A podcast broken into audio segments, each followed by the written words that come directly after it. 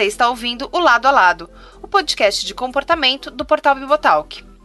Eu sou a Andrea e tenho aqui ao meu lado a Gabi. E eu tenho aqui do meu lado a Tatinha Vidal. Eu tenho aqui do meu lado a Silvana. E eu tenho aqui do meu lado a André. É, e a gente tá muito feliz com o nosso programa, com o último programa, que tivemos muitos comentários. Muita gente comentou, teve um debate bacana no site.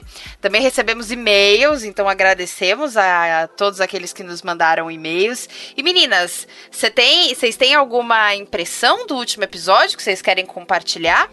Episódio bomba, né? Bombou. É, eu fiquei bem feliz com a repercussão. Fiquei muito feliz porque eu vi que pessoas que não têm o costume de ouvir podcast acabaram se interessando por, sei lá, por serem mulheres, sei lá, não sei o que, que teve de tão atraente ou porque o tema era algo que às vezes as pessoas queriam debater dentro das suas igrejas, mas acabava não tendo muito espaço, até que é um pouco do nosso objetivo, né? A gente discutir temas que que são poucos falado, pouco, pouco falado nas igrejas, mas que são importantes pra gente falar. Fiquei feliz com os comentários que a gente recebeu. A maioria foram positivos. Espero que as pessoas tenham sido realmente sinceras e não que, que elas não tenham comentado positivamente só para agradar a gente, só para serem legais com a gente. a gente conhece o nosso trabalho, então a gente meio que fica meio assim, sem sem saber, né, que se é, se é verdade ou não também. Mas, enfim, fiquei muito feliz. Espero que a gente possa fazer aí um resto de temporada muito bacana, muito melhor, assim. O que eu achei legal foi que teve muita gente que não é desigrejada, que tava achando que era desigrejada e a gente pôde tirar essa dúvida, né? A gente conversou com algumas pessoas que estavam se achando, ah, eu, eu sou desigrejada então. Mas não, você vai para um lugar, você congrega. Um lugar que você vai tem culto, tem ceia, tem batismo, então você não é desigrejado.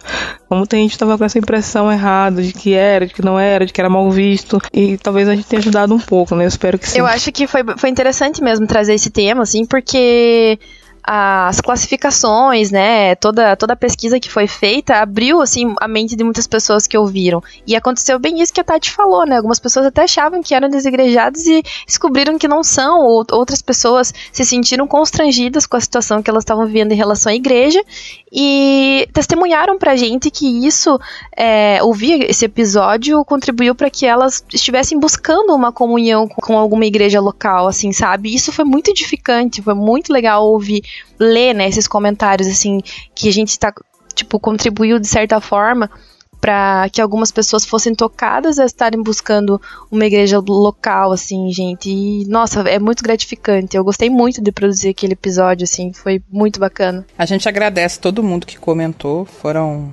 dezenas de comentários, muito acima do que a gente esperava.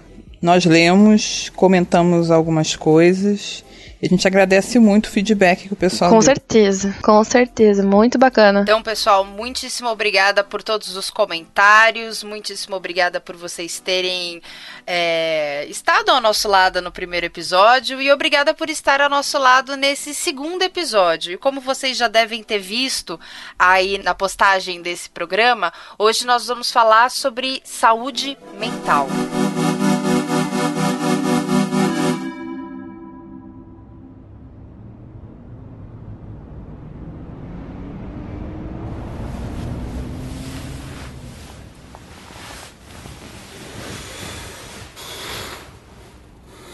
Meia-noite.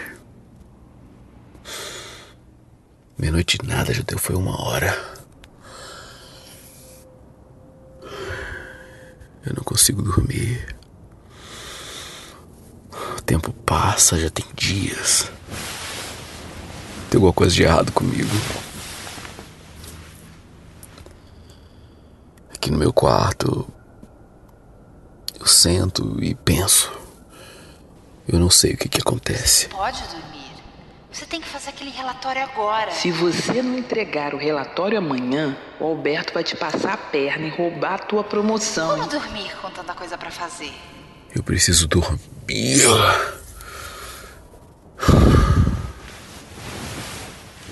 Pelo menos algumas horas eu preciso dormir.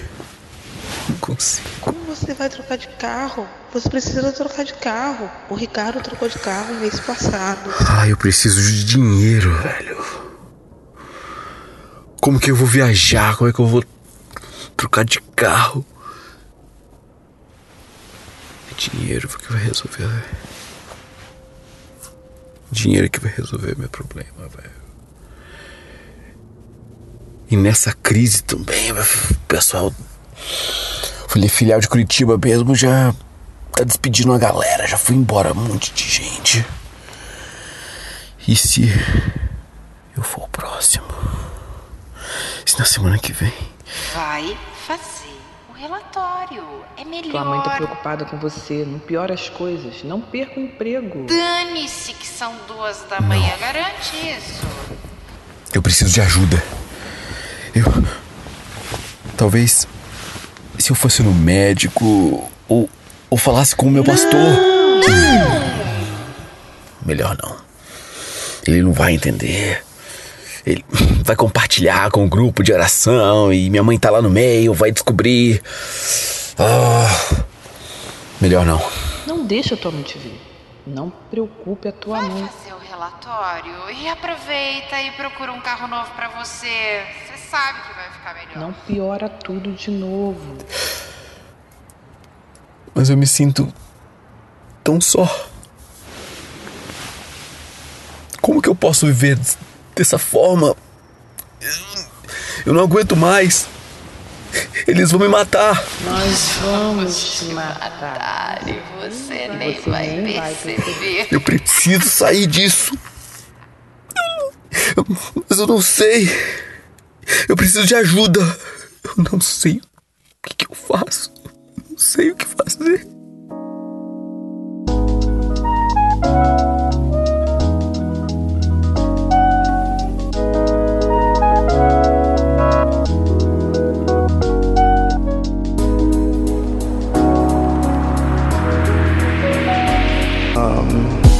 Desde 1946, quando a Organização Mundial da Saúde foi criada, o mundo passou por rápidas transformações tecnológicas e sociais. A saúde deixou de ser vista apenas como a ausência de doenças. Para ser saudável, era necessário ter um bem-estar físico, social e mental.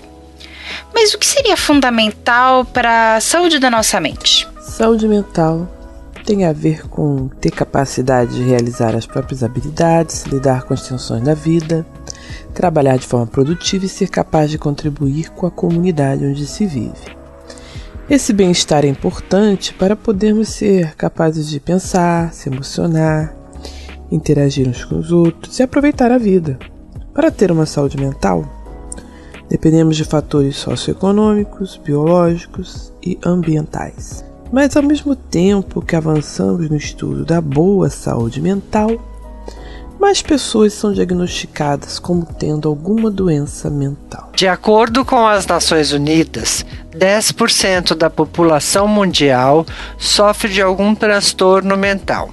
Isso dá mais ou menos 700 milhões de pessoas. Um terço das pessoas atingidas por alguma doença não contagiosa no planeta também sofrem de transtorno mental. Isso significa dias perdidos, encurtamento da duração e da qualidade de vida de uma parte da população, principalmente dos jovens. Entre 1990 e 2010, o número de pessoas afetadas no mundo aumentou quase 38%, preocupando sociedades e governos. O suicídio esteve entre as 20 principais causas de morte em nível mundial em 2015 e a segunda causa de morte mais frequente entre as pessoas com idade de 15 e 29 anos. Para nossa tristeza, o Brasil está na vanguarda das estatísticas de doenças mentais. Das 322 milhões de pessoas que sofrem de depressão no mundo, 11 milhões e meio vivem em terras brasileiras. Somos o campeão de deprimidos na América Latina e ocupamos o quinto lugar no ranking mundial. O Brasil é líder absoluto em transtornos de ansiedade, com quase 10% da população sofrendo desse mal.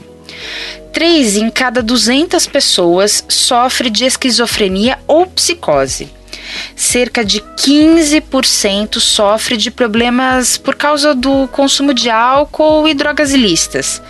Se pensarmos em todos os anos de vida que as pessoas perdem por causa de doenças, a ONU calcula que quase 20% deles se perdem por causa de enfermidades mentais. As pessoas mais atingidas são aquelas com idade entre 25 e 54 anos, o auge da vida produtiva.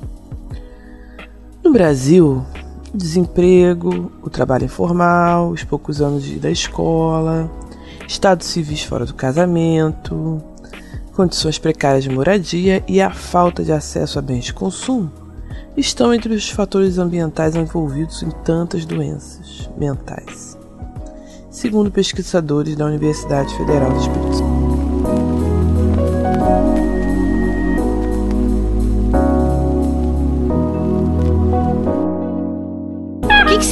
Significa ser saudável? É, ser saudável significa não ter doença nenhuma? É isso? É, é importante a gente é, revisar esse conceito porque até o, o, a época do, da década de 40, a ideia é de que você estaria saudável se você não tivesse nenhuma doença. Mas isso exclui o conceito de fator de risco. E é, essa mudança no conceito com a Organização Mundial de Saúde faz muita diferença. Significa que se eu estou num lugar ou, ou, se eu sou uma pessoa que eu estou exposta a diversos fatores de risco, mesmo que eu não seja uma pessoa doente, que eu tenha desenvolvido uma patologia, uma doença, eu já sou uma pessoa que não tem uma saúde dentro do, do ideal. E, e isso faz muita diferença. Por exemplo, alguém que mora numa área de risco é, dominada pelo tráfico de drogas. Mesmo que ela não seja uma pessoa hipertensa diabética, mas ela já é uma pessoa que ela já não, já não é considerado 100% saudável quanto alguém que mora num lugar que tem acesso à segurança estatal. É uma pessoa, por exemplo, que tem uma dieta pouco saudável ou que tem algum fator de risco familiar, ela já tá, ela já é uma pessoa que deve ser alvo de, de algum tipo de intervenção para ela poder ter uma saúde otimizada. Isso faz muita diferença. É isso que é importante. Então, saúde não é só não ter doença. Saúde é bem-estar físico, bem-estar mental e também bem-estar social.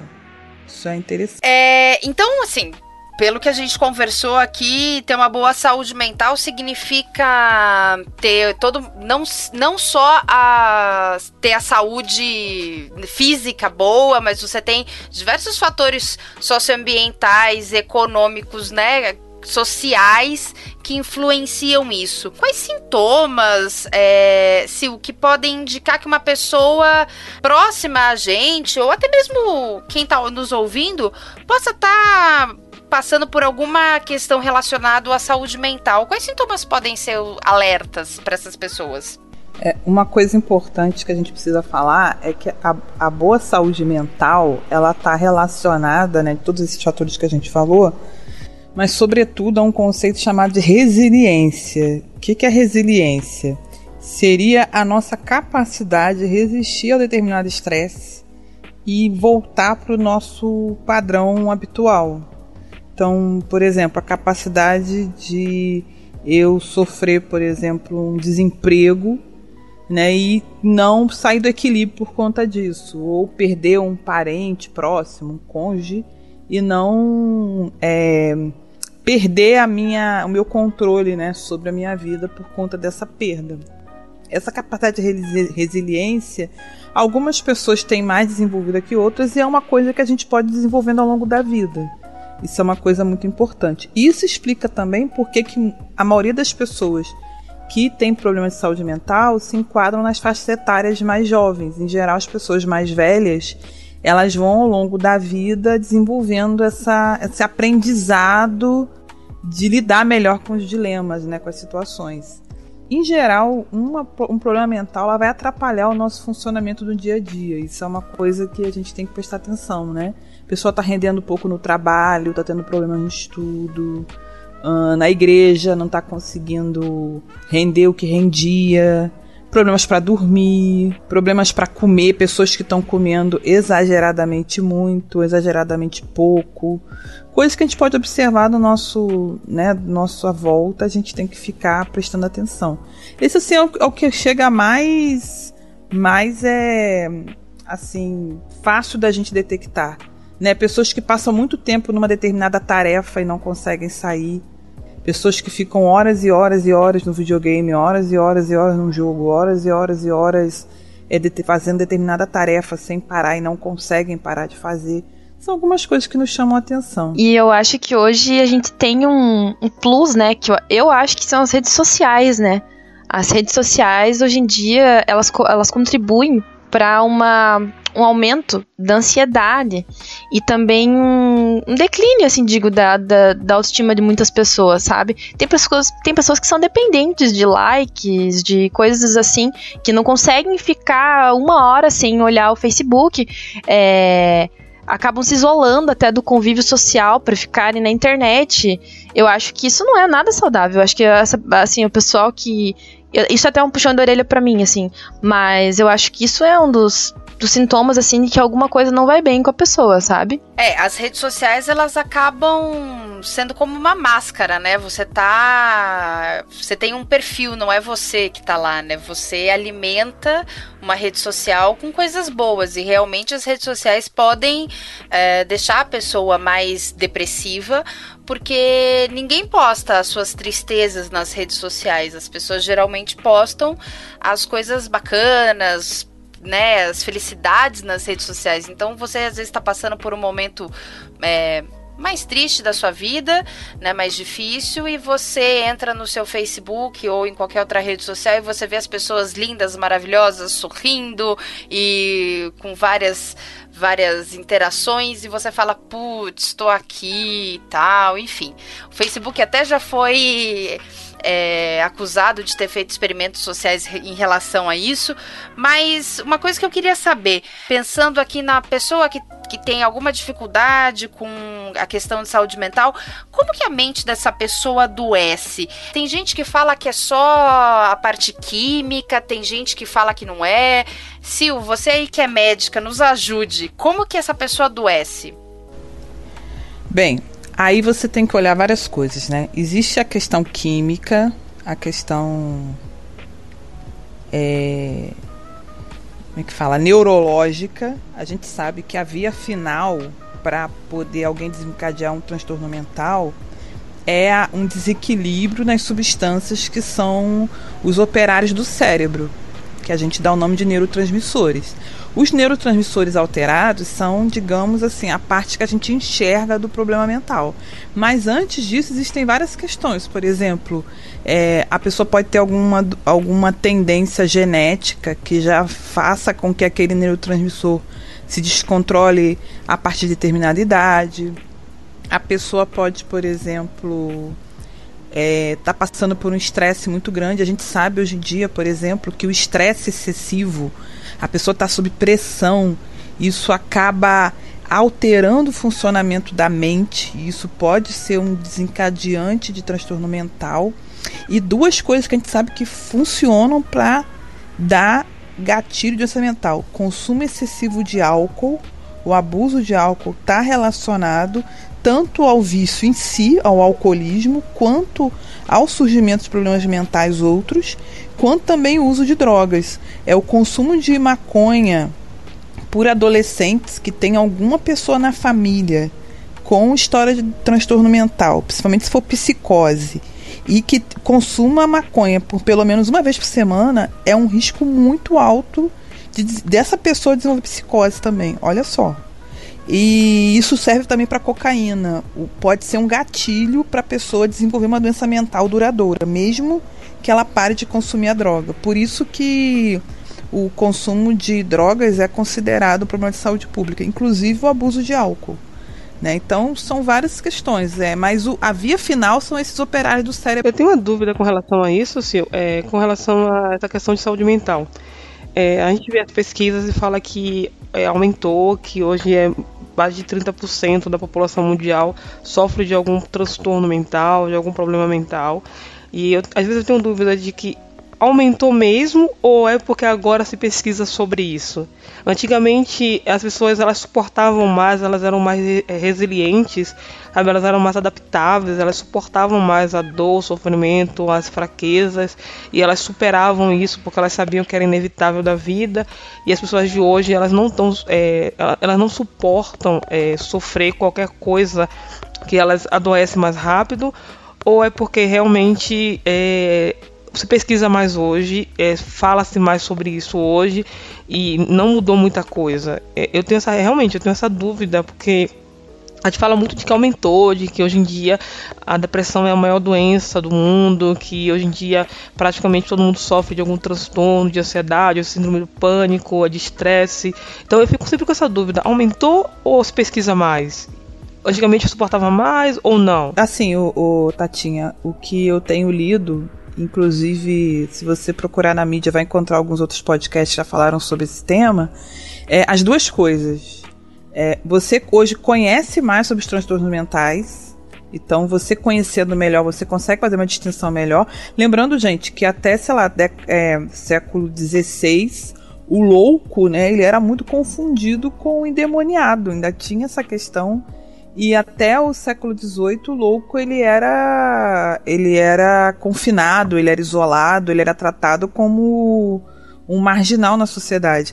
Essa ideia, por exemplo, do tratar, do você é, estabelecer um diagnóstico, ela tem pouco é mais pouco, de 100 né? anos. É recente isso, né? Eu tava lendo sobre essa questão de aprisionar, até surdos e mudos aprisionavam muitas vezes porque achavam que era louco e achavam que a pessoa podia tá, trazer algum, algum mal à sociedade. E isso é uma coisa recente, não tem nem 200 anos, nem 300 anos, né? Isso lembra aquele episódio que a gente participou do Fora do Éden, da moça na, na Nicarágua, que acabaram queimando ela e tal, achando que ela estava possuída e ela tinha transtorno mental foi bem triste, né? Isso, nossa, deve acontecer bastante.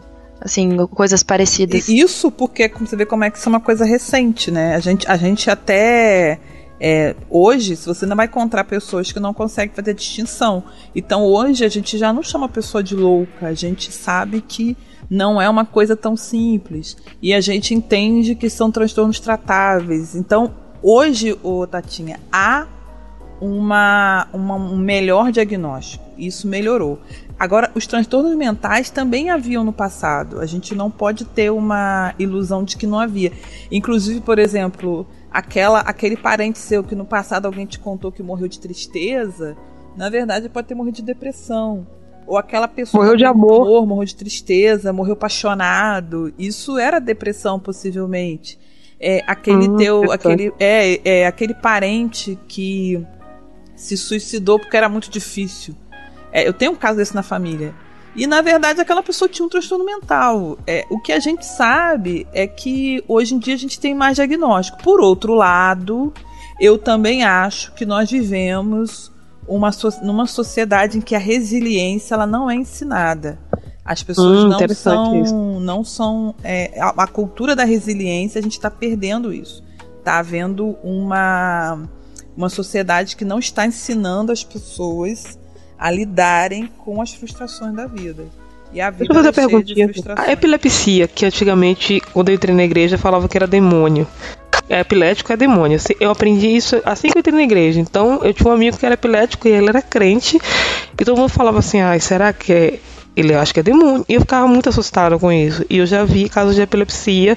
E fico perguntando: isso aconteceu no passado e era tratado como demônio, como loucura? Você sabe dizer mais ou menos sobre isso ou não? A epilepsia até acho que século XIX não se entendia como algo físico. Aí quando eles a eletrofisiologia, né, conseguiram se detectar que eram ondas cerebrais alteradas, Aí você começou a ver que era um transtorno neurológico, mas o tratamento mesmo só surgiu no século XX. Você tem uma ideia de como demorou. Hoje a gente sabe que a epilepsia ela é totalmente neurológica. O que eu acho, gente, olha só, é, tem manifestação que parece ser epilepsia e é demônio. Isso eu creio, tá? Já vi.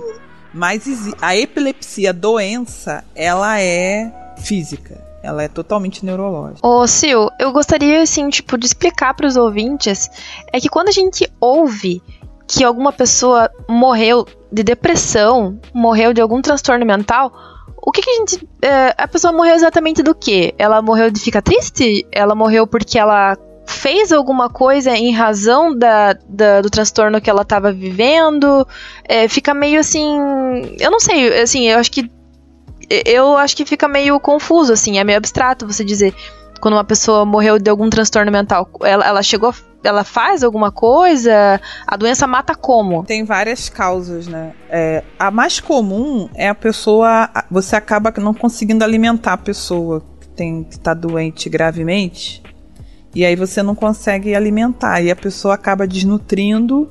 E aí a desnutrição traz outros problemas. E aí a pessoa morre de complicações da desnutrição. Essa é, esse é o mecanismo de morte, assim, digamos, mais comum. Então, alguém com depressão, ela para de comer, aí ela fica desnutrida, pega uma pneumonia, né, ou pega uma outra infecção. Isso é, é um mecanismo assim bem razoável. Pode ter, por exemplo, ter uma pela desnutrição a pessoa pode fazer uma arritmia no coração e morrer. Isso acaba acontecendo. Agora, outro mecanismo também é a pessoa ou ter complicação de algum usar errado alguma droga, né? Então a pessoa, às vezes, por estar muito debilitada, ela usa um remédio e usa na dose errada e aí sofre com um efeito adverso do medicamento. É, sofre um acidente, digamos assim. Ou até mesmo o autoextermínio, que aí é o suicídio, outro mecanismo de morte. E muitas vezes a pessoa para de comer também como uma forma de buscar a morte, sabe? É um outro, né? Entra tudo misturado. Mas quando a pessoa morre de depressão, que a gente fala em geral, tem desnutrição no meio. Hum, interessante, né? Curioso, né, na verdade. É, mas uma dúvida que eu tenho: quando a gente pensa em saúde mental, problemas, doenças, a gente geralmente fala. Ah, distimia é uma depressão leve, a esquizofrenia é uma coisa grave. Existe isso? Existe uma, eh, uma hum, algum tipo de classificação? Porque eu nunca ouvi isso. Você que, que você. Qual que é mais ou menos. Como é que vocês trabalham isso na psiquiatria, Silvana? É, na verdade, é, a, do, a, doença mental existe em. Como digamos, uma vez assim, existe um espectro de doenças, né? Então. É, a gente não pega, por exemplo, é, não existe, a gente não, em geral não trata uma doença como mais grave que a outra. A mesma patologia, ela pode ter gradações. A pessoa pode ter transtornos é, do humor, por exemplo, mais leves, transtornos do humor mais moderados, transtornos do humor mais graves. E aí entra ansiedade, entra os transtornos é, depressivos. A distimia, ela é um transtorno que pode ser considerado leve no, em algum aspecto, porque em geral a pessoa não tem tanta alteração para se alimentar, alteração para dormir. Por outro lado, um distímico pode ter muito impacto na vida prática dele. Ele é uma pessoa muito pessimista, ele pode ter problemas no trabalho, ele pode perder oportunidades na vida por conta da distimia. Então, o impacto da doença na vida da pessoa também conta. Então, cada transtorno vai ter o seu leve, moderado e grave. Só os transtornos psicóticos que, em geral, eles são considerados um pouco mais graves, porque há uma ruptura da pessoa com a realidade.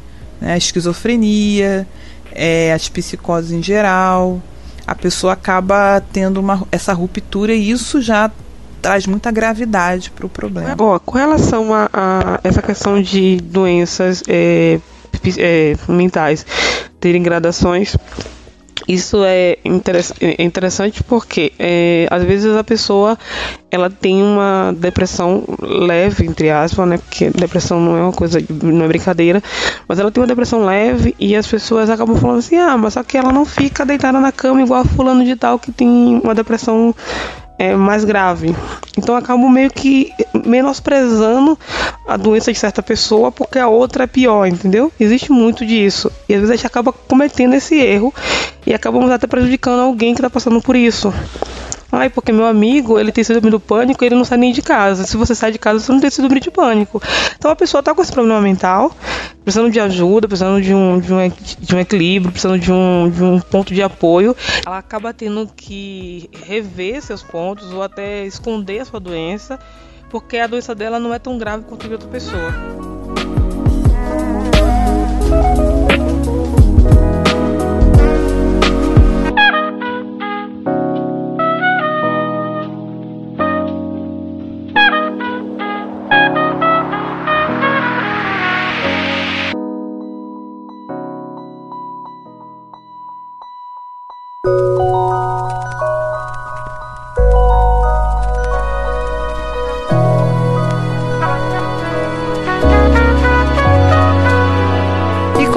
Religião se relaciona com esses dados? Um grupo liderado por Raquel Soeiro, no Hospital das Clínicas da Unicamp, realizou um trabalho com pessoas internadas cerca de 60% das pessoas com depressão se identificaram como católicas ou evangélicas.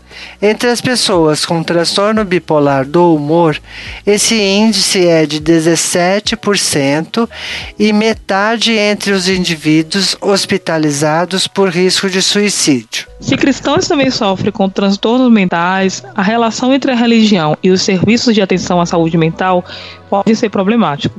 Aline Henriques, em 2012, analisou o trato que os evangélicos recebiam em serviços de atendimento ambulatorial nos centros de atenção psicossocial. Ela notou que havia um certo divórcio entre os dois, já que a maioria dos profissionais não considerava aspectos religiosos dos seus clientes. Por outro lado, os cristãos acabavam tendo uma desconfiança com os profissionais já que normalmente recorre à igreja, aos seus irmãos e líderes quando tem algum problema mental.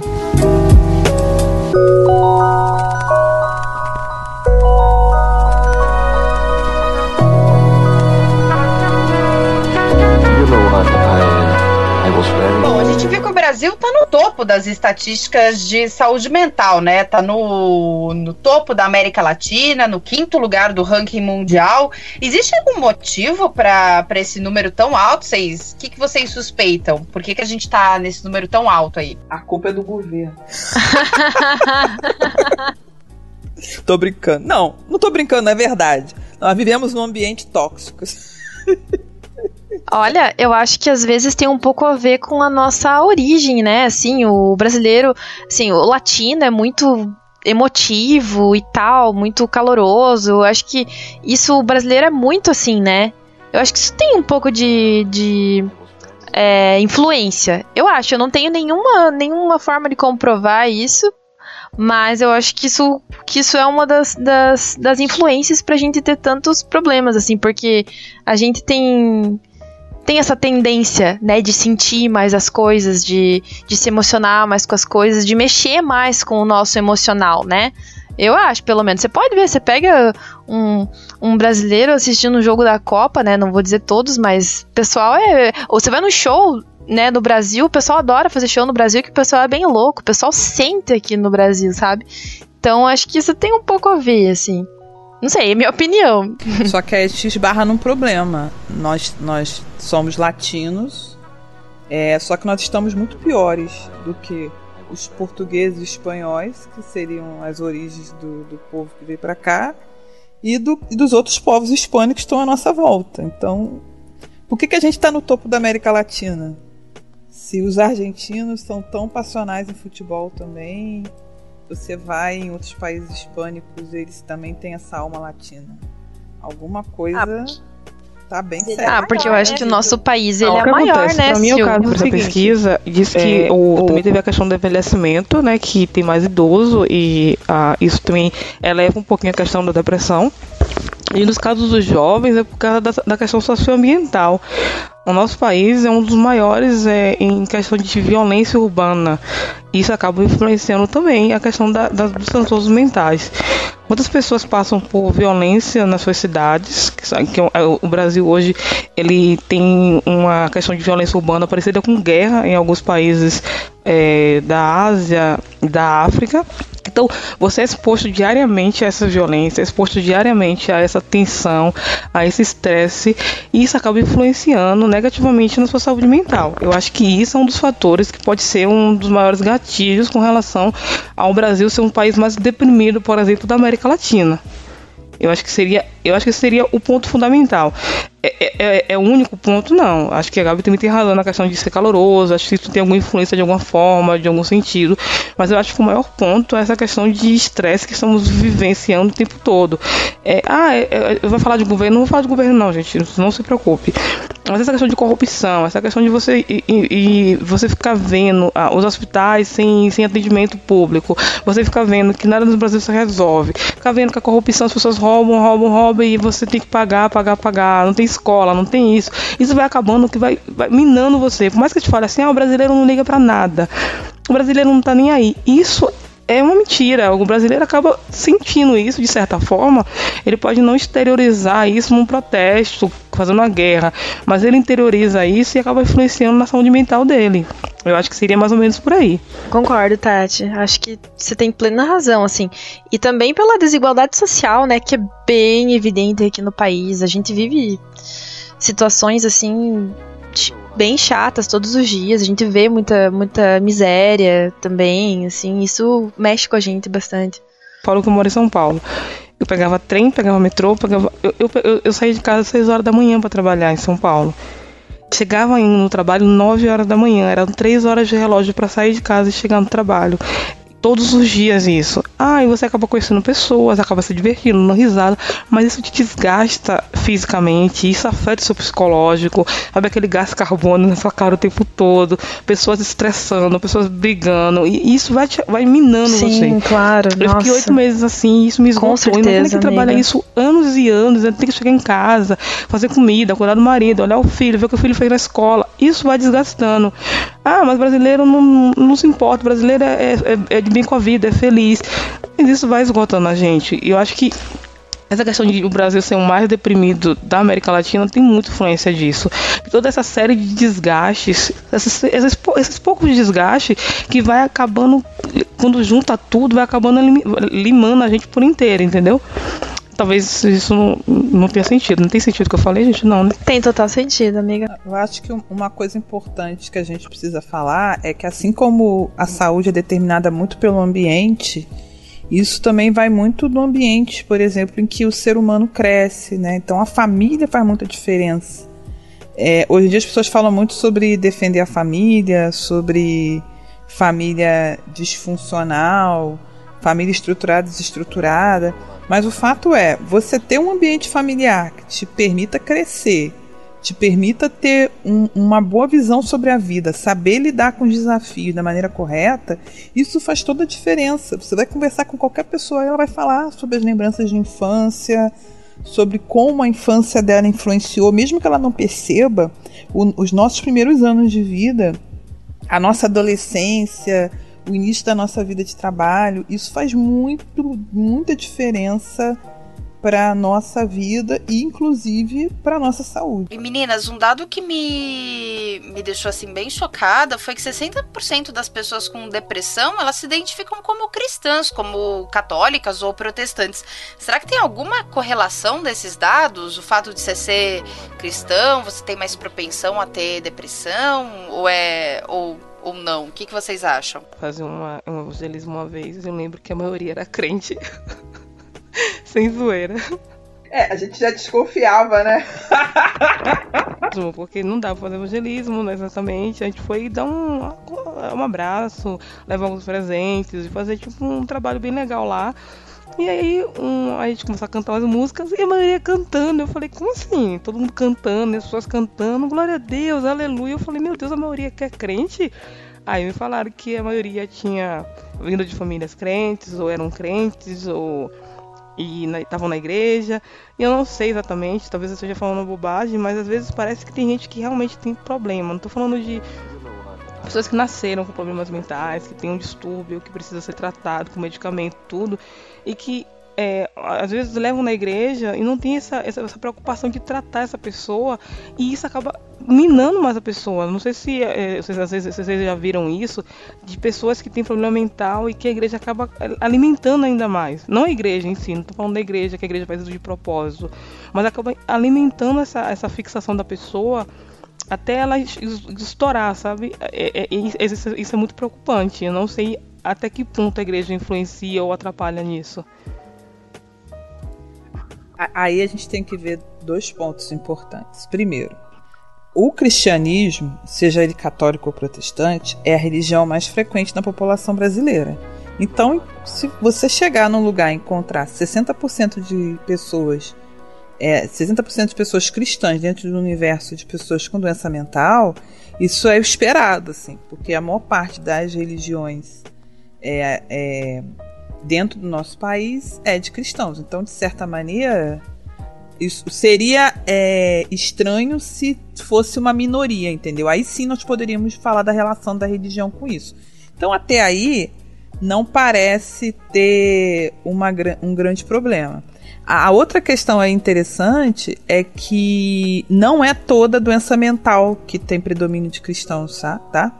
É, então, por exemplo, é, doenças relacionadas a abuso de álcool e drogas, é, ser cristão, principalmente evangélico, é exceção a, da exceção. É, o, o, o ser evangélico ele é considerado um fator protetor para doenças mentais associadas ao consumo de álcool e drogas. Isso é uma coisa muito importante, porque historicamente a religião evangélica brasileira ela sempre foi muito avessa ao consumo de álcool e drogas. E isso a gente sabe que tem sido muito discutido dentro da, da, da cristandade brasileira. Então nós temos que tomar muito cuidado, porque existe sim um risco de muita gente que tem propensão à doença mental por conta, às vezes, de ouvir um pastor falando no púlpito, irmão, é, a Bíblia não proíbe você beber bebida alcoólica, mas essa pessoa já tem aquela picuinha na cabeça, já tem aquela sementinha do mal, a pessoa acabar abusando do álcool e desenvolvendo algum problema relacionado. Então isso tem que ser muito alertado. Se você tem história de alcoolismo, se você já bebeu demais, tomou porre, bateu com o carro por conta disso, se você não sabe se controlar, você tem que tomar muito cuidado com essas coisas. E droga ilícita não precisa nem dizer, né? Ilícito, então nem precisa falar. É, isso é uma coisa importante que a gente tem que lembrar. E é, outra coisa também, Tatinha, que você falou que chega num lugar e tem muito evangélico, porque as igrejas são um local onde as pessoas com problemas mentais vão, elas vão pedir ajuda. Ela é considerada um ponto, um pronto socorro de pessoas sobre estresse mental já doentes ou não. Então eu acho também que isso explica essa questão, né? Ah, tem muita gente com problema mental na igreja? Tem, porque a igreja é lugar de gente doente, né? As pessoas que estão muito sadias, elas dificilmente vão levar em conta a necessidade da graça de Cristo. No caso da que você falou sobre a, a igreja, é, não é uma crítica à igreja, não é uma crítica pesada à igreja.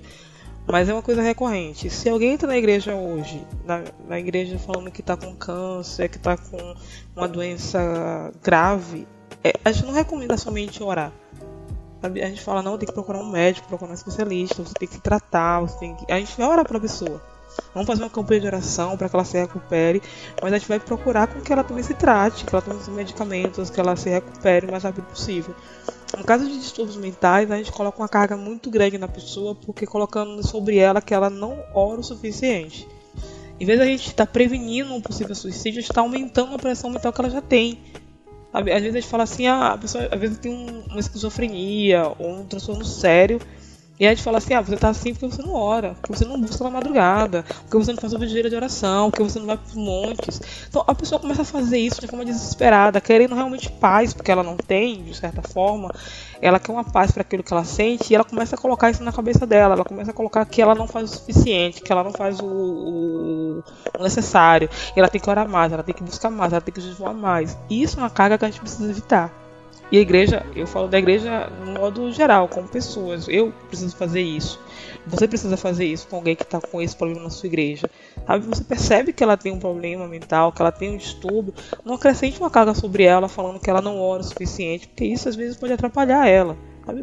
Ajudar ela de, certa, de outra forma. É, e eu acho que esse tipo de coisa acaba gerando um peso muito grande, assim, tipo, um peso que não existe no relacionamento que a pessoa deve ter com Deus e ela acaba não tendo um relacionamento com Deus saudável e, e da maneira certa porque ela se sente é, pressionada, né? Sempre tá buscando aquilo para saciar, às vezes, uma coisa que, tipo, não que Deus não vá suprir, mas que ela realmente precisa de uma ajuda profissional, até porque Deus fez a medicina, né, gente? Então, assim.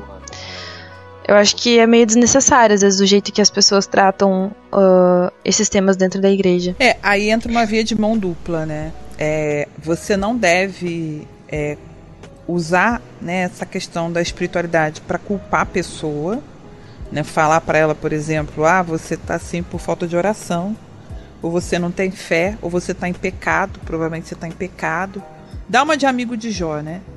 Por outro lado, a gente sabe que as disciplinas espirituais elas exercem um, um, um, efeito protetor sobre a saúde mental que é muito importante. Então a gente também é, tem que estimular, sim, ajudar a pessoa nisso. Talvez não dizer para a pessoa que ela tem que fazer, mas fazer junto, quem sabe, né? Aquele seu grupo de célula, aquela sua reunião que você tem em casa, aquele grupo de comunhão que você tem na igreja, aquela celebração que você participa, o coral que está cantando. Às vezes aquela celebração comunitária vai ser útil para a pessoa. A gente tem que estimular, não é verdade? Agora, claro, não não colocar isso como uma, uma forma de você compensar o problema sem resolver. Eu acho que é esse que é o ponto importante. A gente não pode é, tirar a religiosidade da equação, mas a gente também não pode tratar o espiritual como se ele fosse o responsável única e exclusivamente pelo problema. Né? Se a pessoa está morando num lugar que é violento, se a pessoa sofreu um assalto, se foi sequestrada, ou teve um caso na família, né? pessoas vítimas de abuso na infância, problemas gravíssimos que a pessoa sente. Aí a pessoa chega na igreja, você vira para e fala assim: ah, você tem que fazer alguma coisa, porque o problema está em você. Então a gente também tem que tomar muito cuidado com o discurso que a gente assume nessas horas. A pessoa está com problema, a pessoa passou por caso de abuso sexual, a casa tá, ela, ela é alcoólatra não é somente ah, você tem que orar e buscar. Mano, vamos fazer isso comigo? Eu vou te ajudar a fazer isso. Eu vou orar com você, eu vou buscar com você. Vamos orar junto. Você tiver com problema, liga para mim que eu vou te ajudar, eu vou te auxiliar no que você puder. Isso é, é ser igreja, isso é estar próximo, isso é criar uma barreira para pessoa não fazer uma, uma, coisa pior da vida dela, entendeu? Eu acho bem legal de fazer isso. É um, é um conselho prático que a gente pode tentar fazer hoje com o irmão precisa fazer isso com todo mundo da igreja, mas faz com uma, uma pessoa apenas que você percebe que está com problema. Faz isso com ela. Ela vai ver como ela pode melhorar. É, uma coisa que eu percebo é que a sociedade como um todo, ela tem uma certa um certo distanciamento dessa, dessas questões de saúde mental, né? As pessoas é, acham que é coisa da sua cabeça, que você está inventando, e é óbvio que é da sua cabeça, né? Os neurotransmissores estão no cérebro, não estão no seu dedinho do pé né? Então, isso eu vejo que acontece na sociedade como um todo. E, claro, a, igre a igreja acaba refletindo isso, né? As pessoas acabam então indo até a igreja, né? Como a gente estava conversando aqui, as pessoas vão para a igreja para procurar esse apoio, porque às vezes tem um receio, alguém falou alguma coisa, não querem ir num médico porque psiquiatra é médico de louco. E aí as pessoas vão na igreja, buscam orientação de pastores, líderes religiosos, irmãos de fé ali. E mas eu não sei, será que essas pessoas elas estão capacitadas para tratar desses temas? Vocês, nas comunidades que vocês frequentam, vocês veem algum tipo de treinamento, de capacitação é, com esse foco? Na, na comunidade que eu frequento, eu, sinceramente, eu acho que as pessoas que têm esses sintomas, né, que estão precisando de algum apoio mental, elas normalmente buscam o pastor, né? E o pastor ele busca se capacitar nesse sentido do aconselhamento e tal, para poder amenizar a situação. Assim, mas acredito também, eu não, eu não tenho, não faço uso, né, assim, digamos, e, mas acredito que ele deva dar uh, a melhor orientação possível, assim, buscar ajuda profissional, alguma coisa do tipo. Mas a gente sabe que tem alguns, algumas igrejas que, que desenvolvem trabalhos, né, importantes, não só com, como com pessoas que têm histórico de drogadição, né? Mas também pessoas que sofrem de transtornos mentais mais comuns, né? Que oferece suporte de psicólogo, psiquiatra. Eu acho muito interessante, só que o que me deixa triste é que são poucas igrejas, né?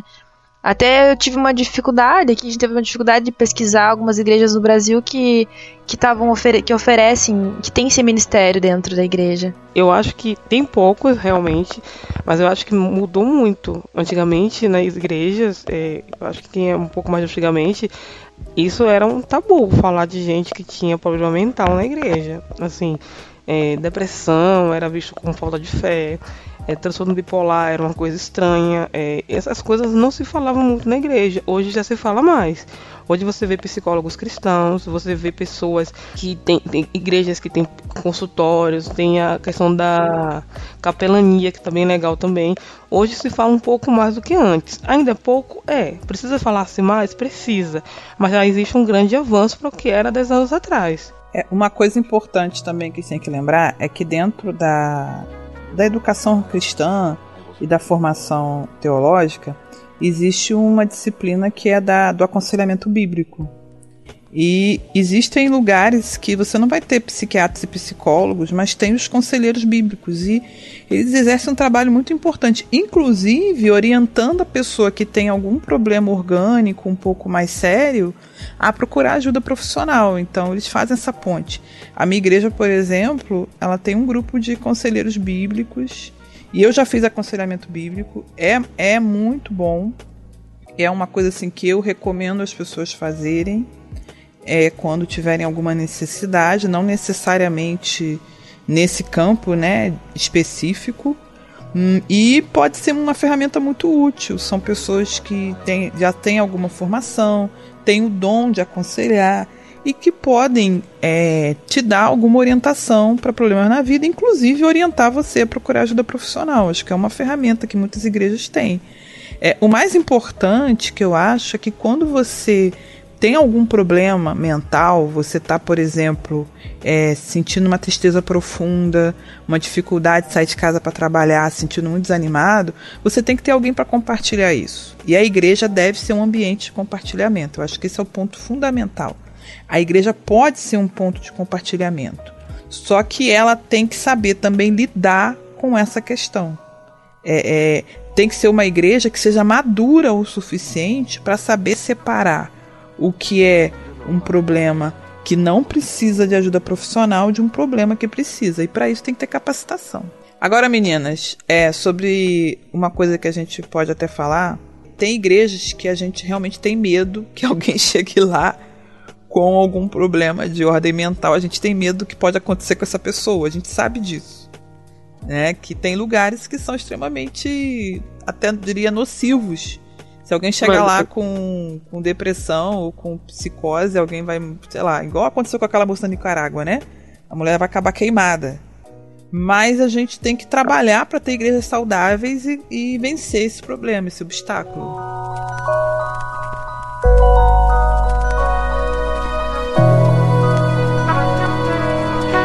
you know, I, I, I was very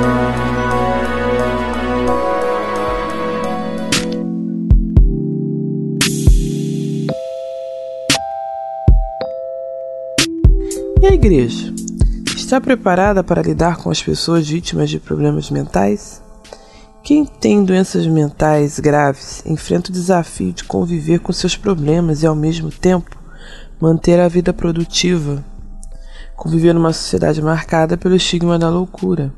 É normal que as pessoas busquem a igreja como um recurso para resolverem seus problemas ou de alguém da família, inclusive de saúde mental. Já outras pessoas estão dentro das igrejas quando se descobrem doentes. Alguns até mesmo à frente de igreja. O doutor Francisco Lotufo, da Faculdade de Medicina da USP, avaliou a saúde mental de cerca de 200 ministros religiosos cristãos não católicos e encontrou entre eles problemas como depressão, dificuldade para dormir e ansiedade. Identificou vários fatores de estresse, como problemas com finanças, colegas, líderes leigos da igreja, problemas conjugais e doutrinários, além de sobrecarga de trabalho. Mesmo assim, esses líderes são os principais acolhedores de pessoas com problemas mentais. As pesquisas de Daniele Baltazar, Rose Murakami e Maria Aparecida Gussi, entre outros, mostram que existem barreiras e faltam a pessoas hábeis a lidar com os problemas mentais. Mesmo assim, a religiosidade é vista como algo positivo no tratamento dos problemas mentais. Ela ajudaria a dar respostas para os problemas apresentados e serviria orientando para práticas que vão levar as pessoas até uma qualidade de vida melhor. Esses efeitos são vistos, mesmo sem se considerar questões eclesiológicas ou de teologia. A maioria dos transtornos pode ser tratada e pode ser evitada. Com investimento em prevenção e promoção da saúde mental, podemos reduzir o número de pessoas incapacitadas por causa desses problemas. Nós, como igreja, é, como estamos preparados para isso? Conseguimos lidar com as pessoas afetadas com problemas de saúde mental dentro ou fora de nossos grupos? Somos acusados de oferecer resistência ao tratamento, Julgar as pessoas que sofrem como se fossem fracas. de ver causas espirituais em tudo. de não ter vontade de melhorar. Será esta a melhor forma de lidar com esse problema?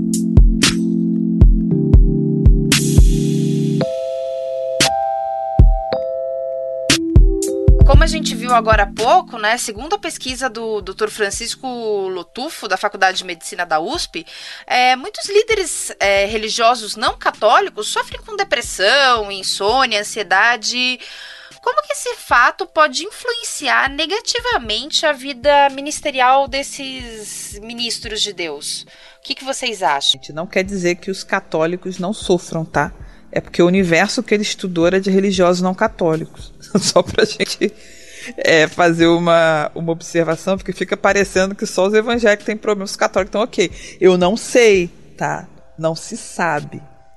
É só pra mostrar que o universo que ele estudou foi esse. Enfim. católica, eu acredito que deva ter algum apoio por trás e como a pesquisa não fala deles, né, seria leviana de falar o que tem e o que não tem lá. Mas falando do lado evangélico, né, protestante, a nossa liderança hoje, alguns até têm um apoio, um aconselhamento, que também mudou tem pouco tempo, mas antigamente os pastores eram sozinhos. Eles estavam na igreja, eles cuidavam dos seus membros, as pessoas iam até ele buscar apoio e buscar ajuda, e ele tinha que se virar sozinho, ele Deus orando e buscando, sem poder compartilhar com ninguém.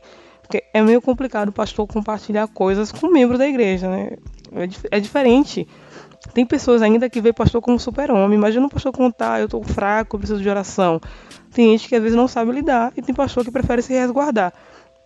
Então eles acabam se isolando. Seria a solidão do pastor, né? É, e, e é necessário ter um, um- um- um apoio, uma rede de apoio que possa assessorar esse pastor e possa cuidar dele e falar, ó, você está amparado, a gente pode conversar, a gente pode compartilhar, a gente pode se confessar aqui e buscar um apoio em Deus. Porque a quantidade de pastores que têm se desviado, que têm é, apostatado, é, tem também sido grande. E, e isso é preocupante também no nosso meio. E é preciso a gente ter um cuidado, não é só um- os membros, os, os membros, os nossos irmãos do lado que precisam de apoio para a questão de saúde mental. É os nossos pastores também que têm sobrecarga, que estão cansados, que estão debilitados muitas vezes, problema de saúde, problema em casa, problema com os filhos, e às vezes a gente nem percebe, porque são pastores, eles, ah, pastor tá, tem ligação com Deus, então eles estão bem. A gente precisa se preocupar com isso. É, duas coisas importantes é, nesse tópico do, do, do pastor, né, enquanto um ser também que carece de ajuda nessa área, é, primeiro, a gente já falou, né? Eu, eu vejo que a Igreja Católica, por ter uma certa centralização e uma hierarquia mais fechada, é, eu vejo que existe, de certa forma, uma supervisão mais organizada. É, e a gente não vai tratar aqui, né, se essa supervisão ela consegue cobrir esses tópicos de saúde mental. Creio que a gente deva ter dados nisso, mas a gente não vai olhar para esse lado. O líder cristão evangélico ele está tá muito centralizado. Algumas denominações têm algum tipo de hierarquia, outros não.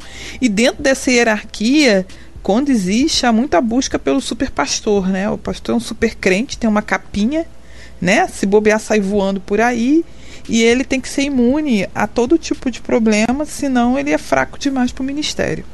Isso acaba trazendo, de certa forma, é uma, uma dificuldade do pastor em se abrir, seja dentro da comunidade ou com outros pares. Isso também é um problema, isso tem que ser pensado. É, há poucas igrejas onde o pastor pode se abrir falar sobre alguma dificuldade que esteja vivendo. Há poucas igrejas onde o pastor pode virar e dizer assim: irmãos, eu tenho insônia, eu não durmo. E, e, a igreja reagir bem. Vai ter igreja que vai querer destituir o pastor do cargo só por isso. É, e a outra questão também é que o pastor, assim como médico, é, profissional da área de segurança pública, é, são profissionais que lidam muito com dramas da vida. Então, o pastor senta no gabinete, ele ouve assim coisa do arco da velha, problemas muito graves. Ele ouve aquela carga ali o tempo todo. Ele ouve aquela carga ali o tempo todo. Os pastores não têm tempo de fazer atividade física, que é uma coisa que é muito boa para melhorar a saúde mental. Você vai ver seu pastor na academia malhando, o pessoal vai passar lá e vai falar assim: Olha lá, pastor. Olha lá, pastor vaidoso, vaidade. Olha a vaidade. O pastor vai passar caminhando na, na rua. Além de olhar se a roupa do pastor tá decente, porque o pessoal vai ficar de olho nisso, ainda vai ficar assim: ah, tá vendo lá? Podia estar tá visitando uma ovelha. Ah, podia estar tá no gabinete. Além de olhar se a roupa do pastor tá decente, porque o pessoal vai ficar de olho nisso, ainda vai ficar assim: ah, tá vendo lá? Podia estar tá visitando uma ovelha. Ah, podia estar no gabinete. Ah, podia estar no hospital. Tá caminhando por quê? Olha a vaidade. Sendo que esse tempo de lazer para o pastor é fundamental para ele poder descansar, para ele poder é, desses, desses grupos sob alta pressão. O policial também é um grupo sob alta pressão. Né? O profissional de saúde é um grupo sob alta pressão. Existem esses todos esses profissionais. O militar também é um grupo sob alta pressão. Então tem esses grupos de risco e o pastor está bem no olho do furacão. É, advogado também, né? Advogado, tem, tem os grupos dentista, profissional de saúde entra. Assim, a gente já conversou até sobre isso há alguns dias. A forma de trabalho que a gente tem vivido no Brasil atualmente, as relações de trabalho que nós temos exercidos aqui, e mesmo com CLT, Getúlio Vargas, etc., são relações muitas vezes tóxicas. E isso está trazendo problema de saúde à população. Isso é um fato tá? Não é, é pra... É, o, o, que tem que ser feito, a gente pode abrir aqui uma discussão enorme, isso dá três podcasts. Mas o fato é, né? Você chegar no trabalho, o, o, que o teu patrão te impõe, o grupo de WhatsApp que você tem mensagem de madrugada te cobrando o relatório, esse tipo de coisa, isso não faz bem para ninguém em nenhum lugar do mundo. É, a gente está vivendo um tempo que nós estamos mergulhadas em diversas informações, é WhatsApp, é, é computador, redes sociais a gente está muito conectado e a gente precisa realmente de um tempo para focar, para cuidar da gente. Isso é realmente muito importante. Falando especificamente dos líderes religiosos, quem sabe montar um grupo de pastores da sua igreja ou da sua denominação ou de denominações parceiras possa ajudar a você, a esses líderes, né, terem uma influência positiva no ministério. Porque nesse grupo eles podem não se sentir tão tímidos quanto eles se sentiriam, sei lá, na frente dos membros da igreja. E esses grupos, muitas vezes de discipulado mútuo, eu tenho certeza que ajudam muito, né, é, esses líderes ministeriais a trabalharem as suas questões pessoais para ir conseguirem também ajudarem os membros da igreja que também têm essas questões. Mas pensando nas igrejas brasileiras, vocês acham que a igreja brasileira está preparada para auxiliar os fiéis que têm algum tipo de doença ou transtorno mental? Precisa melhorar. Preparada, acho que de certa forma está a igreja tem que estar preparada. Não digo todas. É quando a gente fala igreja, a gente sempre pensa, ah, mas aquela do meu bairro ali do lado, da esquina, não tá não.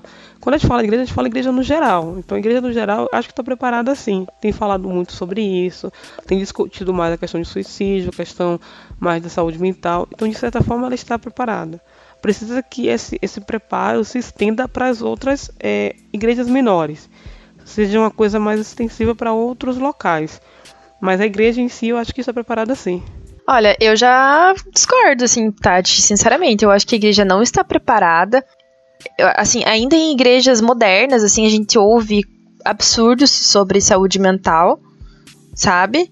Pessoas que ainda fazem aquela conexão direta entre é, o espiritual e o físico e acabam, tipo, não sabendo fazer essa distinção que muitas, né? A gente sabe que muitos problemas mentais às vezes são tem, tem origem biológica, né, também. Eu acho que não tá preparada, falta melhorar muito, muito, muito. Ainda considerando, tipo, o nível, assim, o, o, a quantidade de denominações de igrejas que a gente tem no Brasil. Assim, não, eu, assim, eu não consigo, eu não, não tenho nenhum dado concreto sobre isso, mas eu acho que não tá preparada, não, tem que melhorar muito. Eu acho que tem que ser falado mais sobre isso. E as pessoas que têm esses tipos de esse tipo de problema também têm que vencer assim os seus próprios preconceitos, sabe? E buscar ajuda. Eu acho que assim vai melhorar. Eu vejo que a igreja ainda está muito precária é, nesse sentido. Apesar de ser o local para onde as pessoas correm quando precisam desse tópico. É, tem um estudo americano é, da é uma agência chamada Lifeway Research e ela diz que dois terços do, do total de igrejas pesquisadas só tocavam em temas de saúde mental no máximo uma vez por ano e falando muito superficialmente.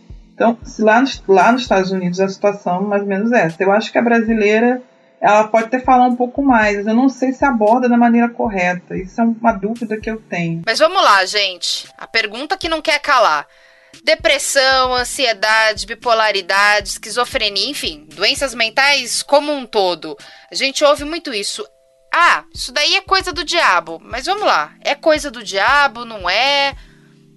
Qual é a opinião de vocês sobre isso? Na verdade, é, esses problemas se relacionam ao mundo caído, né? Assim como diabetes tem a ver com o nosso corpo que vai padecendo até a morte, que é o salário do pecado, a nossa mente também vai padecendo. Elas são relacionadas à queda do homem.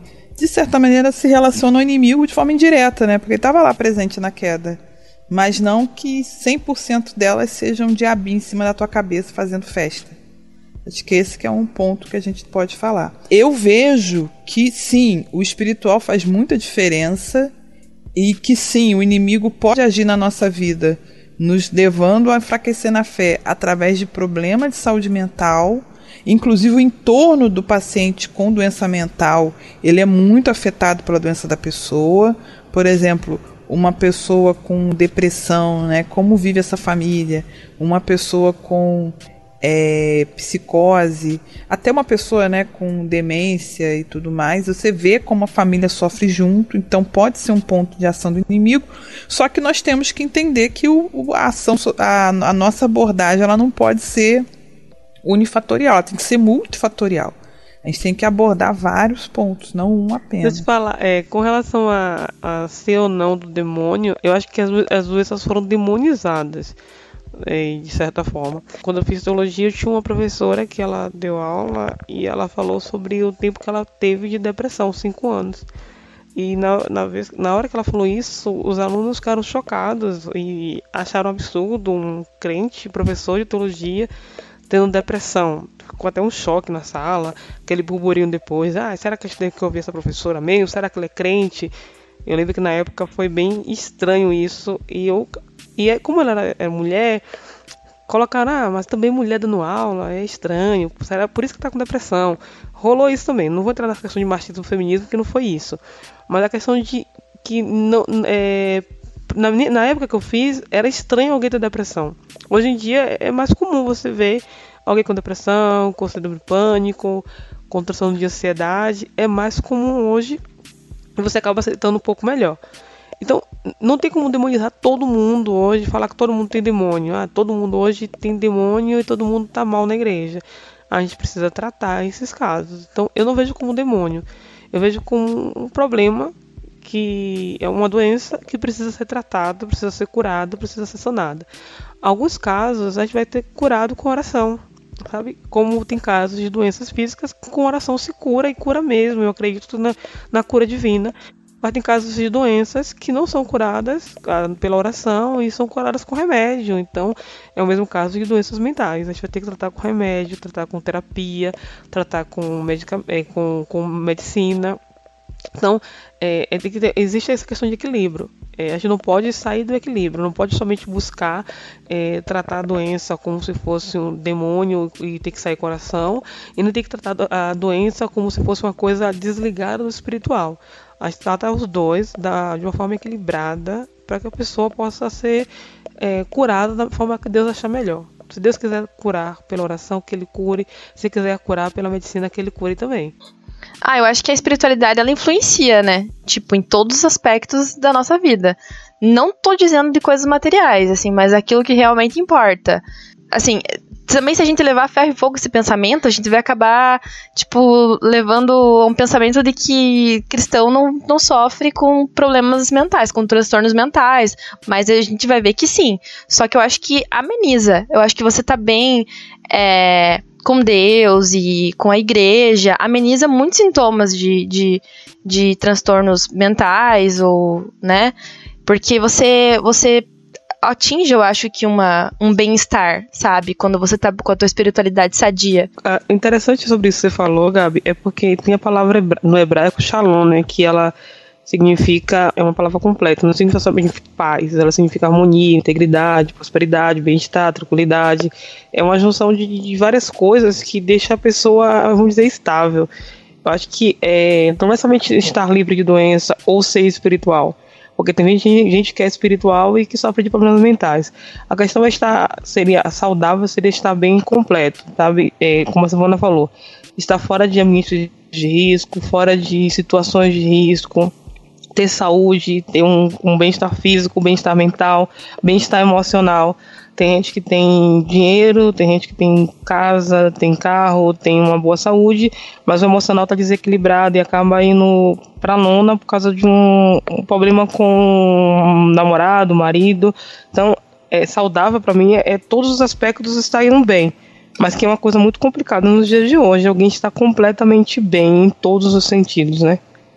É, por isso que eu digo que a espiritualidade influencia todos os, os outros, sabe? Então, assim, acho que a gente tem que buscar sempre estar tá, tá, é, tendo uma espiritualidade sadia, tipo, uma saúde espiritual é, em dia e tal, para que a gente tenha paz, eu acho que nos outros, nos outros aspectos. Porque quando a gente tá em comunhão com Deus e o Espírito Santo, né, a gente, acho que a gente pelo a gente consegue lidar melhor com as outras coisas, né? Ter domínio próprio, ter mais temperança, perseverança, enfim, para lidar com as outras as adversidades, né? As outras coisas da vida, assim. Então, acho que a espiritualidade é o ponto chave, assim, pra gente ter uma saúde mental melhor, assim, uma qualidade melhor de vida.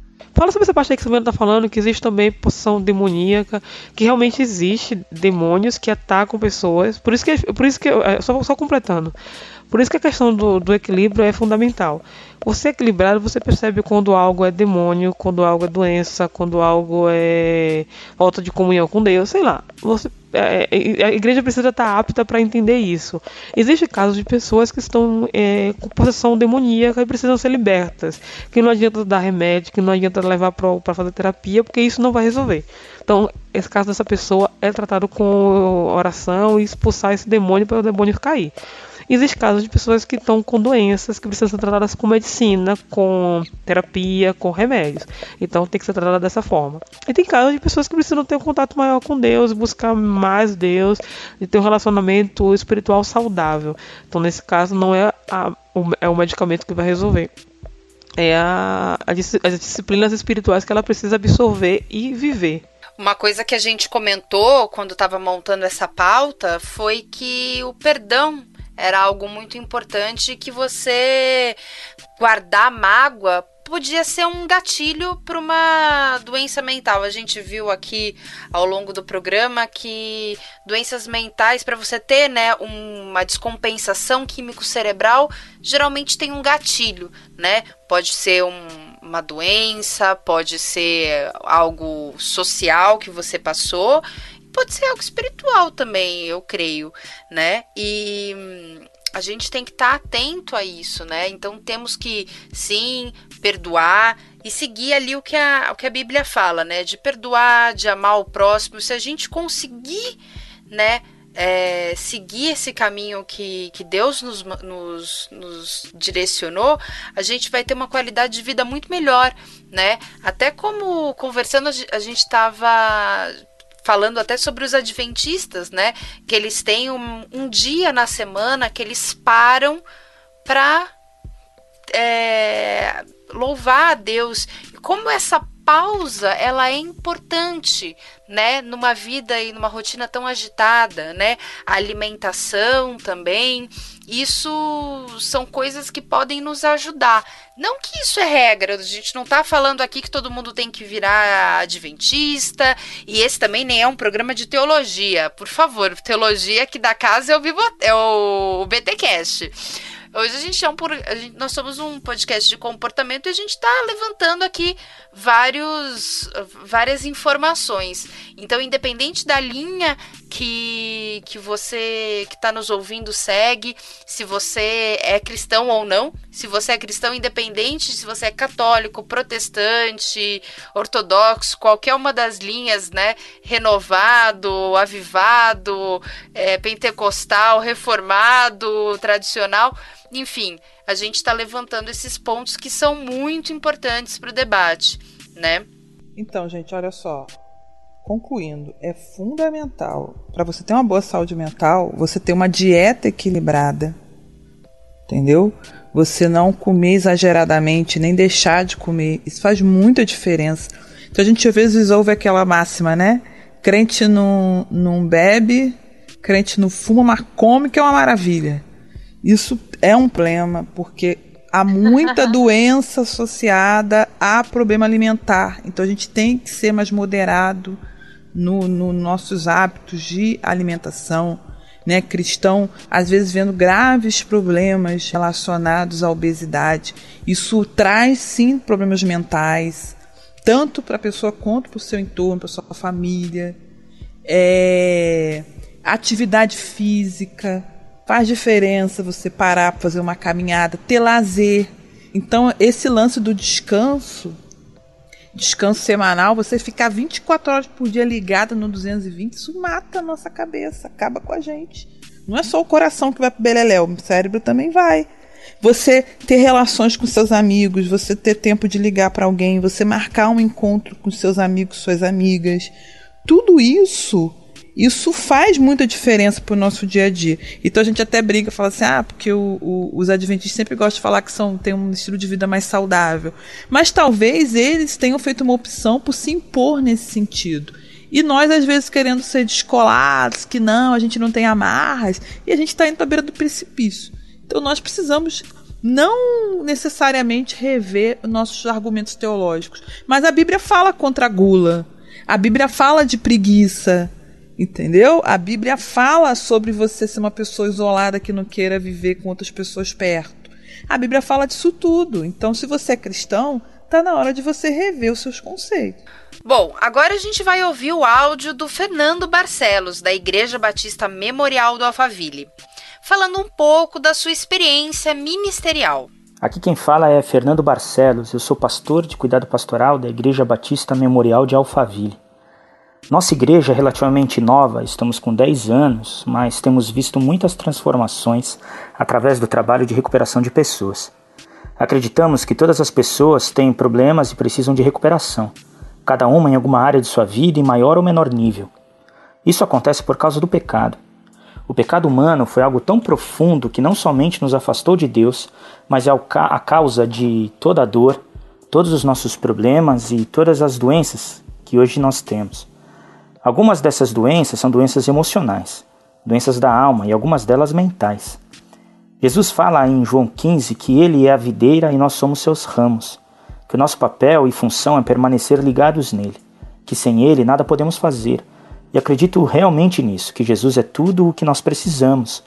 Mas às vezes a pessoa não consegue permanecer ligada a Jesus Talvez uma ferida emocional, uma dor do passado, um abuso que possa ter acontecido na vida dela, faz com que ela fique presa ao passado.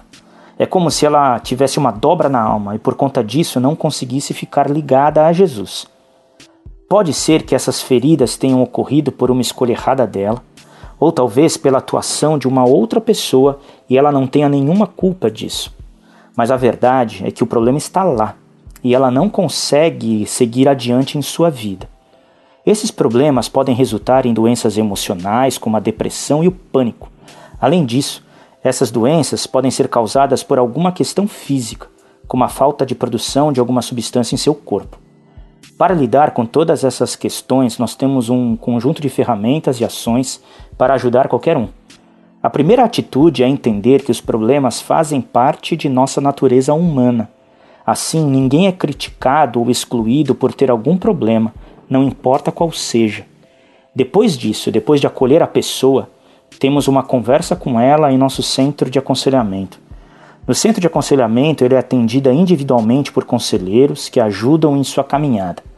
Algumas são encaminhadas para acompanhamento psicológico, outras psiquiátrico, pois é necessário entrar com alguma medicação, e muitas delas são encaminhadas para o Celebrando a Recuperação.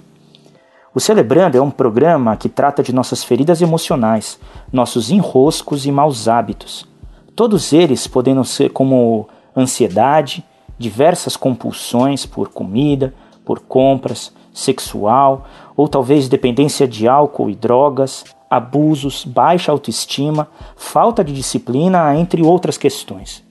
O Cerebrano começou na igreja de Saddleback, na Califórnia, há 25 anos atrás, e hoje está em mais de 30 mil igrejas ao redor do mundo.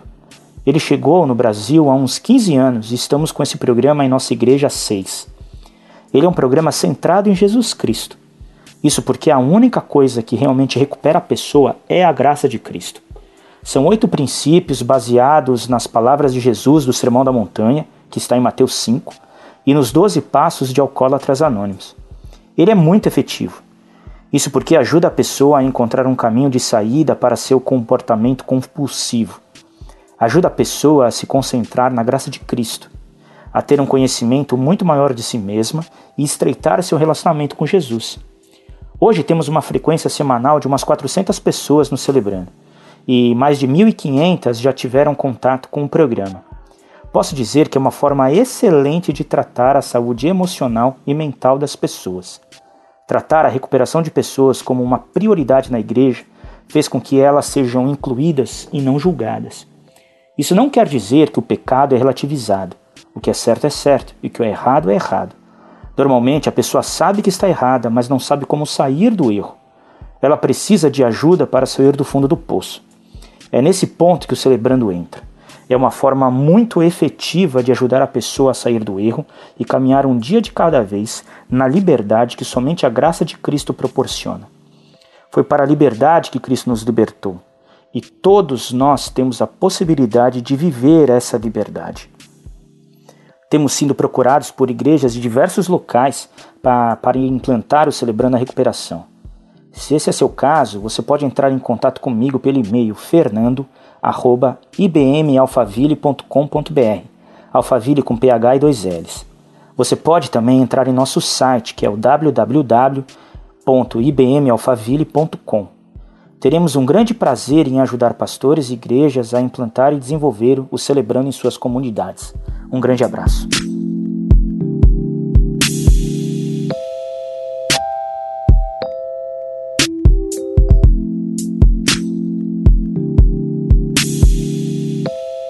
Então, gente, muito bacana saber que existem ministérios de apoio na, na, nas igrejas, né? Como Celebrando a Recuperação e o Centro de Aconselhamento que o que o Fernando nos contou que tem lá no, na Igreja Batista Memorial do Alphaville. Eu conheço Celebrando a Recuperação há alguns anos. Eu gosto muito do trabalho que é desenvolvido, inclusive a, a SBB, né? É, editou uma Bíblia específica, para o Celebrando essa Recuperação, então você pode trabalhar, tem todo um material bacana que, que a Sociedade Bíblica Brasileira desenvolveu, né, junto com o pessoal do Celebrando a Recuperação. Então, se você aí está na sua igreja, viu a necessidade de criar um grupo, Celebrando é um grupo livre, aberto, né? O modelo é só você replicar esse modelo. É, qualquer coisa, entre em contato lá com, um, com o pessoal do Celebrando, quem sabe até com o Fernando, né? Procure esse material, é, tem coisa bacana, faça um grupo pequeno, comece a trabalhar esse, esses temas na sua igreja. Eu tenho certeza que vai ser de grande valia para todo mundo.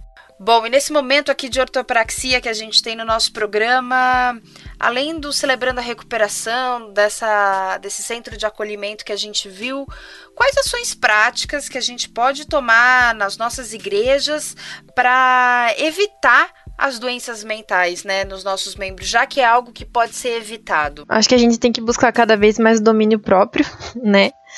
E, e também a gente tem que buscar, bom, além de fazer atividades físicas, essas coisas, né, que, que ajudam o nosso físico e acabam influenciando no, nessa nossa saúde mental, a gente tem que buscar cuidar do nosso interior, né? liberar perdão, é, buscar convivência com nossas, nossos familiares. A gente tem que buscar ter um relacionamento com Deus sadio, estar tá mais próximo dele. Enfim, eu acho que basicamente um pouco é isso. Eu acho que as meninas vão querer complementar mais. A igreja, enquanto instituição, enquanto grupo, é, eu, eu vejo o papel da igreja como muito importante no, na capacitação da família, né, fortalecimento de vínculos. A, a igreja pode né, ser um instrumento de educação, de auxílio às pessoas para que elas tenham famílias cada vez mais saudáveis. A família é um ambiente de proteção do indivíduo. A igreja em si, como grupo social, ele é um ambiente de proteção do indivíduo e ele pode colaborar para a boa saúde mental, inclusive também na educação de jovens e adolescentes que são um grupo de risco. Então a gente precisa ter igrejas que sejam focadas na atenção às pessoas e isso faz muita diferença. Vou falar de quatro coisinhas básicas aqui que parece bobagem, mas é importante também. É, faça exercício físico, coma bem, durma bastante, durma bem legal, porque às vezes a gente não dorme muito. Com essa corrida, esse estresse do dia a dia, a gente tem dormido duas horas da manhã, acordado sete horas da manhã, e tem perdido dias e noites de sono, e isso pode nos prejudicar. É, pare um pouquinho, descanse. Não precisa parar um dia inteiro, mas às vezes você precisa parar sem televisão, sem é, internet, sem celular, sabe? Parar com você e sua família para ver o pôr do sol, para, sei lá, sentar debaixo de uma árvore, apenas para descansar a mente, descansar o corpo. Porque às vezes nós precisamos fazer isso, né? Às vezes o estresse é tanto, a corrida para a gente ter um dia melhor, para ter uma vida melhor, para ter um trabalho melhor, para ter é, para ser o melhor estudante, o melhor pai, o melhor filho. Às vezes nos sufoca tanto que às vezes a gente não tem esse tempo para a gente ficar sozinho e parar para ficar só descansar a mente, descansar o corpo, descansar o emocional. E às vezes a gente precisa disso no mundo de hoje, no mundo contemporâneo. Então parece bobagem essas minhas dicas, que não são dicas, não sei se são dicas médicas, né, Silvana? Mas eu acho que são importantes. A gente tem um grupo de profissionais que são cristãos, não não é que eles são, não é uma linha de psicologia, né, explicando, não existe uma linha de psicologia cristã, mas existem profissionais que têm na sua vida pessoal a fé em Cristo, né? São cristãos e são psicólogos. O que, que por que, que é importante a gente ir num psicólogo ou num psiquiatra cristão? Porque ele vai entender a nossa fé. Lá não vai ser o momento de você ter um aconselhamento relacionado a outras questões espirituais, né? Mas você, ele vai lá entender a sua fé. Caso você fale, ai, eu tive uma, uma visão, Deus falou comigo, ele não vai achar que você tá maluco e tá ouvindo vozes. Ele vai realmente saber que você tem um relacionamento com Deus, né? Até porque ele também tem um relacionamento com Deus. Essa questão do profissional, é ideal que seja um profissional que seja cristão e entenda a tua fé. Não precisa ser da sua denominação, da sua igreja, porque às vezes a pessoa pode levar para esse lado, né? O mais importante seja um profissional coerente, que entenda a sua religiosidade como parte importante de você. Isso que é o mais importante. Pode ser um profissional católico, pode ser um. Você pode ser pentecostal e ir num, num profissional reformado. Ou, se você não encontrar nenhum profissional cristão, você pode ir num profissional que não seja cristão. Mas o que a gente espera ter deixado de, de marquinha aí para você com esse episódio é procure ajuda, né? Num, se você tem condições, procure um profissional particular ou do seu plano. Se você não tiver, o SUS tem uma um atendimento muito bom na área de saúde, né? Existem também as universidades públicas e particulares que fazem atendimento à comunidade. Então, muitas vezes você vai ter que ligar até para a universidade ou ir até lá se inscrever em algum programa. Ai, mas o programa vai demorar seis meses para ser chamado. Não tem problema. Pelo menos você já está na fila e já está buscando um tratamento. É muito melhor você esperar seis meses numa fila de espera do que ficar seis meses em casa e não ter aconselhamento nenhum. Mas, de qualquer forma, busque ajuda, converse com os seus pastores, converse com os seus líderes, busque ajuda psicológica, psiquiátrica. Caso tenha algum problema, se não tiver, vai orar, gente, pelo amor de Deus. Exatamente. Se você não tiver, ora pela igreja, ora pelos seus colegas. Essa mania de ficar procurando um médico sem ter doença, isso aí é, do- é, é uma doença também, então tem que procurar ajuda, viu? Não faz bem. Mas se você quiser provo- procurar por orientações de prevenção, pode ser útil também. É preferível a gente ir no médico e sair de lá sabendo que a gente não tem nada, que foi só uma preocupação a mais que a gente teve com a gente, do que ficar em casa sofrendo. Então é isso. Busque ajuda, existem diversos programas. Caso você esteja com difi- dificuldade de buscar ajuda, existe também serviços online. Se você estiver passando por alguma dificuldade, quiser conversar com alguém, não tiver ninguém para você conversar, você pode ligar para o número 141. 141. É o telefone do CVV. Lá você vai ter pessoas que vão poder te aconselhar, que vão poder te ouvir no momento de angústia.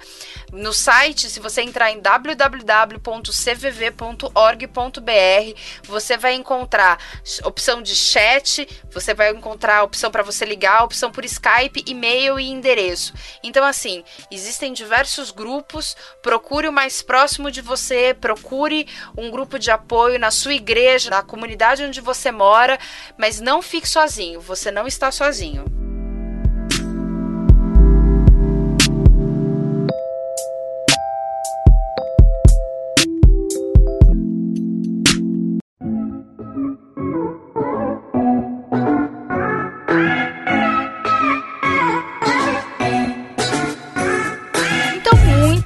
Obrigada por estar ao nosso lado nesse segundo episódio do Lado a Lado. Gostou desse episódio? Compartilhe com seus amigos. Quer continuar essa conversa lado a lado com a gente? Manda um e-mail para ladoalado@bibotalk.com. Deixe o seu comentário na postagem desse episódio em www.bibotalk.com. Lá também você encontra o link para o nosso grupo fechado no Telegram. Hoje eu estive ao lado da Gabs. E hoje eu estive lado a lado com a Tatinha. Hoje eu estive lado a lado com a Silvana. Hoje eu estive lado a lado com a Andrea. E hoje você esteve no lado a lado.